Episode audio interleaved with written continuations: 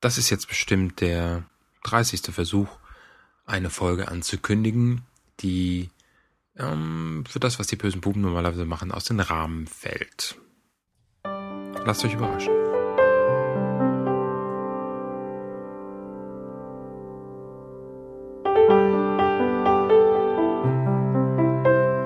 Mein Papi. Mein Papi, mein Papi. Er liebt einen Mann und liebt ihn wohl so sehr, wie man nur lieben kann. Mein Papi, mein Papi, der hat ganz schön Mut, mir das endlich zu sagen. Und ich finde das gut. Er wohnt jetzt bei Jürgen, denn das ist sein Freund. Wir machen viel Blödsinn. Hab nur noch vor Lachen geweint. Mein Papi, mein Papi, der hat jetzt einen Mann. Doch liebt weiter mich so, wie man sein Kind lieben kann.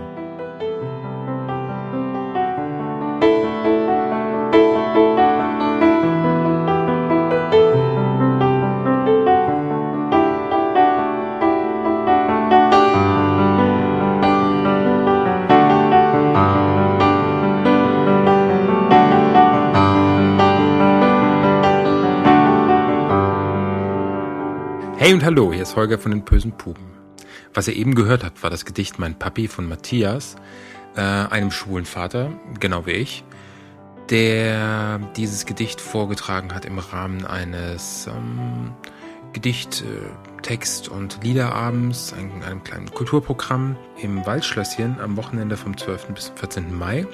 Dort fand das Treffen der schwulen Väter Deutschland statt und ich war dabei.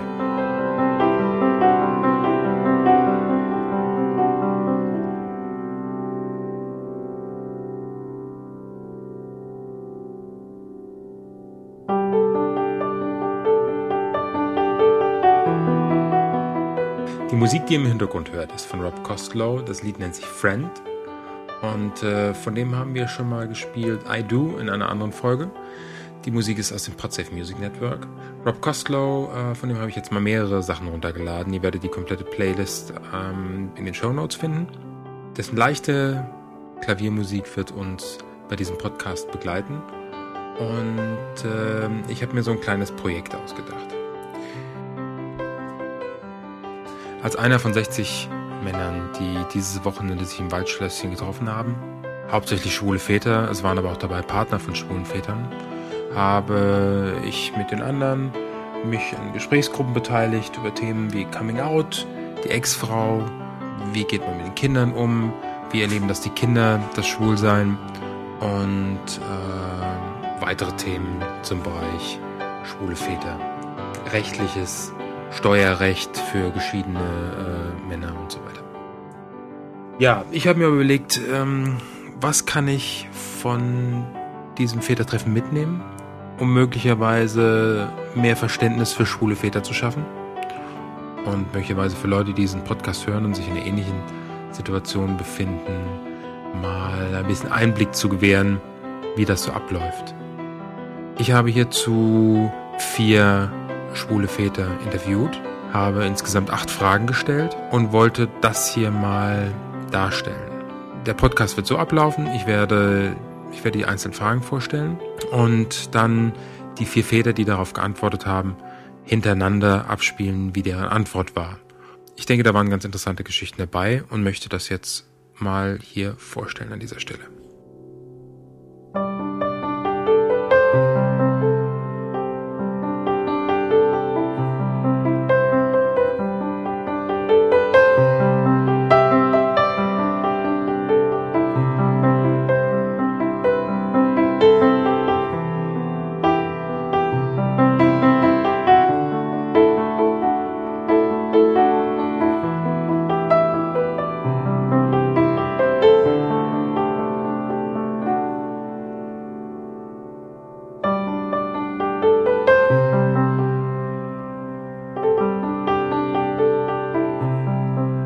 Alt bist du?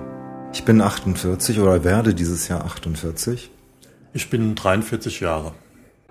39. Äh, ich bin 48 Jahre alt. Wie viele Kinder hast du und wie alt sind die Kinder? Ich habe eine Tochter und die ist elf Jahre alt. Ich habe einen Sohn, der ist neun. Ich habe drei Kinder und meine Kinder sind 23 Jahre alt, 20 und 18 Jahre. Ich habe eine Tochter oder ein Kind, alles Töchter, je nachdem wie man möchte, und die wird dieses Jahr 26. Lebst du noch mit deiner Frau oder Ex-Frau zusammen? Ich habe äh, mich äh, scheiden lassen von meiner äh, damaligen Frau. Ähm, wir leben in verschiedenen, äh, in verschiedenen Städten und äh, haben aber guten Kontakt. Wir leben seit mehreren Jahren getrennt. Meine Tochter lebt bei ihr. Wir sehen uns aber nach wie vor in regelmäßigen Abständen. Es gibt einen Status, gar, gar keinen Status, weil wir reden nicht miteinander, was ähm, eigentlich mit den eigenen Befindlichkeiten zu tun hat, die jeder hat. Ähm, und da sie selten gerne geredet hat, ist jegliches Gespräch ausgeblieben, was hätte Klärung bringen können. Und äh, somit hat sich eigentlich eine Mauer im, im Lauf der Jahre aufgebaut, die sehr einseitig ist. Und ähm, ja, ich finde das schade. Nein, ich lebe nicht mit meiner Ex-Frau zusammen, weil es keine Ex-Frau gibt. Ich habe mit einer Frau, die damals in Beziehung zu einer anderen Frau gelebt hat, äh, unseren gemeinsamen Kinderwunsch erfüllt. Und wir haben das vorher uns angucken lassen von ihrer damaligen Therapeutin, weil wir auch nicht sicher waren, ob das vielleicht irgendwie nur ein Hirngespinst ist. Aber da sind wir dann nach längerem Hin und Her dazu gekommen, dass wir doch geeignet wären, Eltern zu werden. Wie hast du bemerkt, dass du schwul bist? Das ist ja, glaube ich, eher ein Prozess zu merken, relativ früh. Ich glaube schon vor dem Alter von zehn Jahren, dass irgendwie ich anders bin, habe viel mit Mädchen gespielt, viele mädchentypische Spiele gemacht, Gummitwist und was weiß ich und eine Barbie-Puppe gehabt und ja, das hat sich dann so entwickelt, irgendwann dann auch zu merken, ich interessiere mich mehr für Männer als für Frauen. Ich war verheiratet. Ich war gerade verheiratet oder um die Hochzeit herum, dass ich irgendwas anderes wahrgenommen habe bei mir und äh, mich aber nicht getraut habe, vor der Hochzeit näher hinzuschauen. Diese Sicherheit gab mir dann erst die Ehe. Und dann war das natürlich ziemlich tragisch, weil ähm, ich schon diese Verantwortung gespürt habe, die da eben für Frau und Kind dann schon da ist. Also nicht, nicht jetzt eine Verantwortung, die sich nur auf das Materielle bezieht, bezieht sondern eben auch auf das Emotionale und so. Und äh, habe mich da viele Jahre mit rumgequält. Also mit, mit eigenen Gedanken. Habe versucht, das im Kopf zu lösen. Das war nicht wirklich machbar. Hat Migräne ausgelöst bei mir und ähm, ja, dadurch bin ich durchaus zu Erkenntnissen gekommen, die mich letzten Endes dann doch haben herauskommen lassen. Also mein Coming Out hatte ich dann im dritten Jahr unserer Ehe und dann haben wir noch weitere vier Jahre zusammengelebt und dann kam die Trennung. Das ist eine ganz schwierige Frage. Es war ein sehr langer Prozess.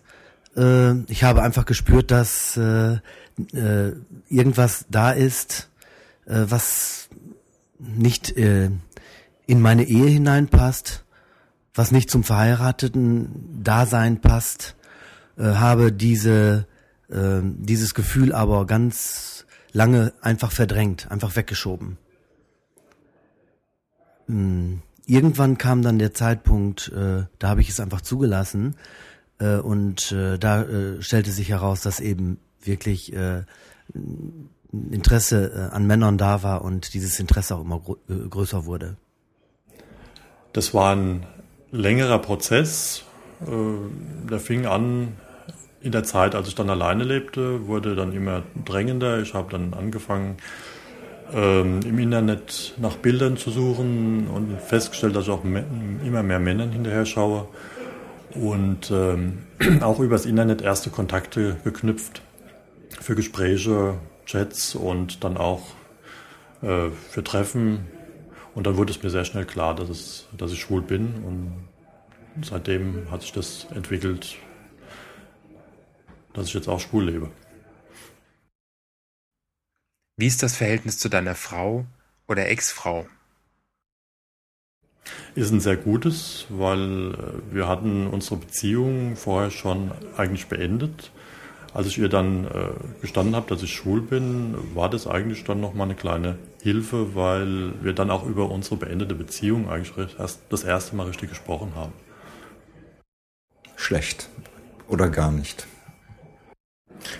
Das ist schon eine passende Frage, weil wir sind ja immerhin Eltern und äh, von daher brauchen wir ja schon auch eine Beziehung, um entsprechend vernünftig, meine ich, unseren Sohn zu erziehen. Und ich denke schon, dass es auf jeden Fall unser Sohn ist und wir da, wenn wir sowas machen, nämlich Menschen in die Welt zu setzen, auch eine enorme Verantwortung eingehen. Und dessen sind wir beide uns bewusst und ich bin davon überzeugt, dass die Beziehung zwischen den beiden Elternteilen unbedingt funktionieren muss. Also funktionieren muss insofern, als dass es einen Austausch geben muss und auch ein gegenseitiges Respektieren und auch mögen, äh, was dem Kind immer wieder auch vermittelt wird.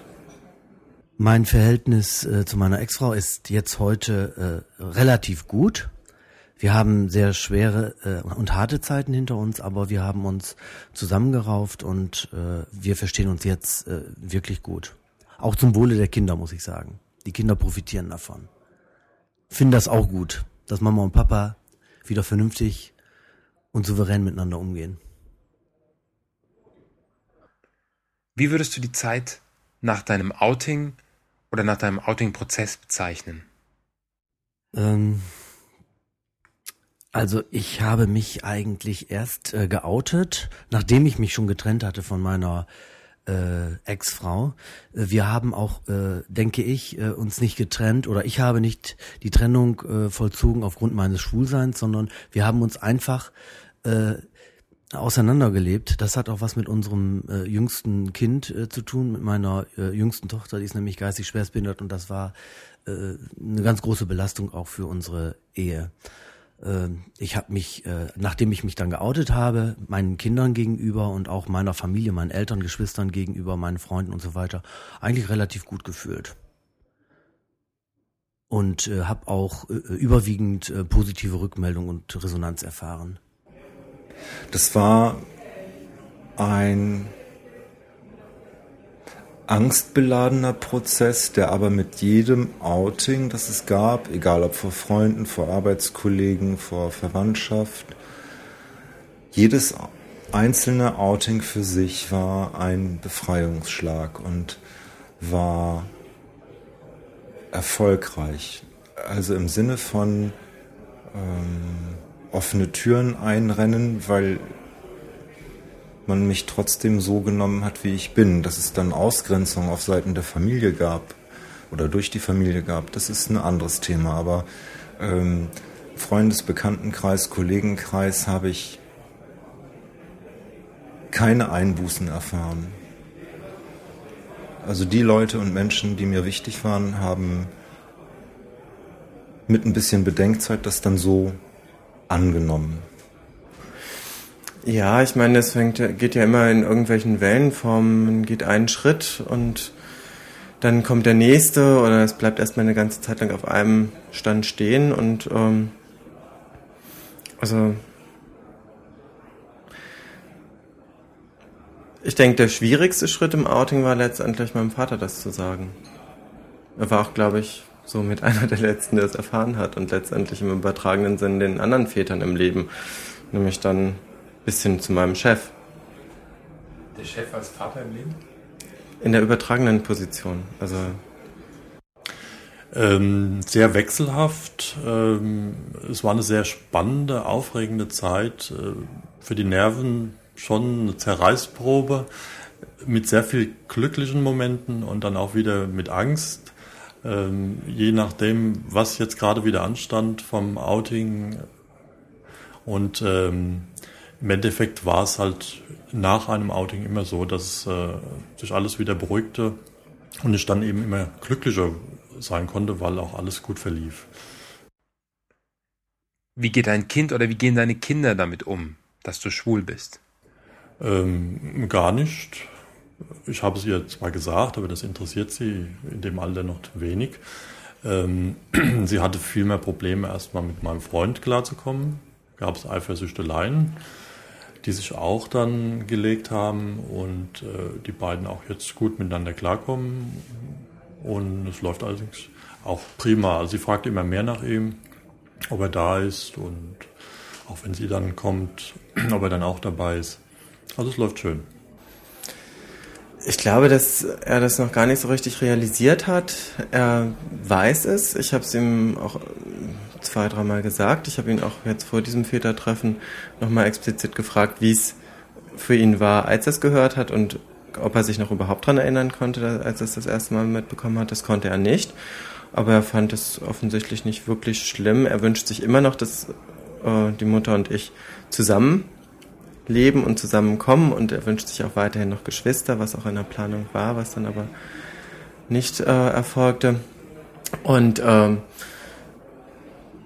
ich denke, das ist auch bei ihm ein Prozess, dass er schon das klar hat, dass ich Männer mag und liebe und ähm, dass das sich aber auch sehr an dem jeweiligen Partner festmacht.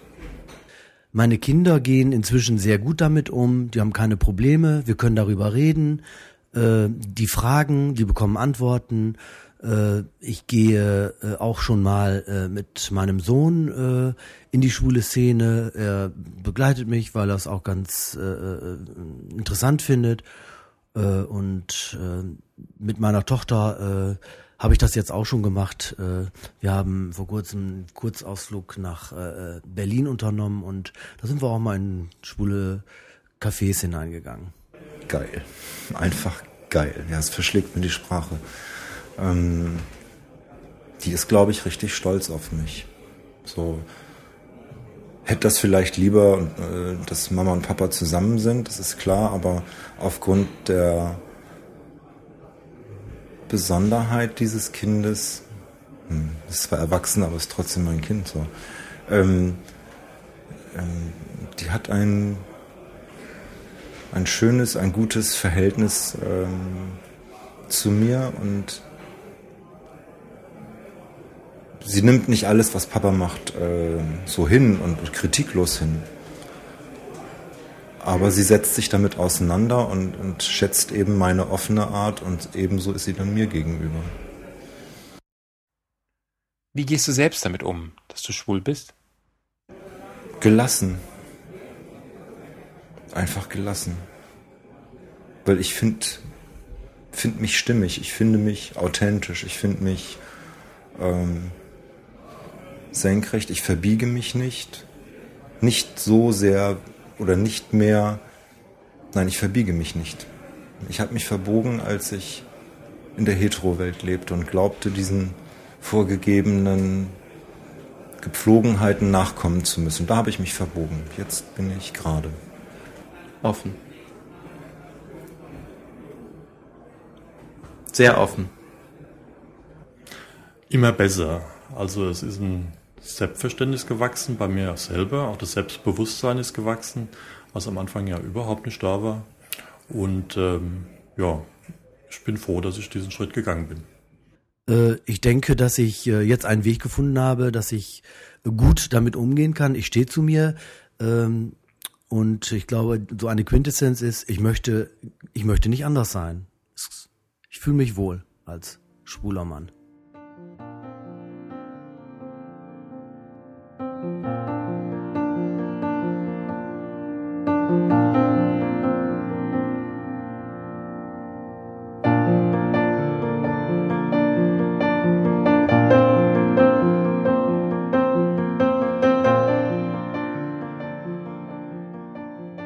Statements möchte ich hier so stehen lassen.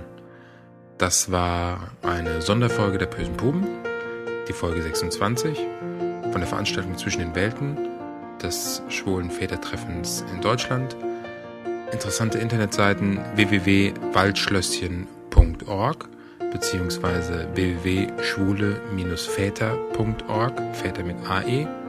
Oder alle weiteren Links findet ihr dann noch auf unseren Show Notes. In diesem Sinne, Musik langsam ausklingen lassen. Bis dann. Tschüss.